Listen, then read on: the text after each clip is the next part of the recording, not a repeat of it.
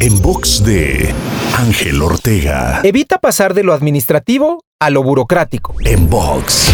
En el mundo empresarial y corporativo, el proceso administrativo conformado por la planeación, organización, dirección y control ha servido para facilitar y promover la mejora continua.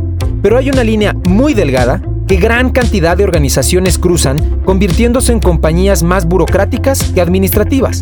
Y la manera de identificar si has cruzado esa línea es reconociendo que el proceso administrativo sirve para evolucionar y para dar un mejor servicio tanto interno como externo. Por otro lado, la burocracia sirve para entorpecer los procesos y hacer más lento el avance de la compañía. ¿Has caído alguna vez en ese error? Para escuchar o ver más contenidos, te espero en angelteinspira.com. En box de Ángel Ortega. En box.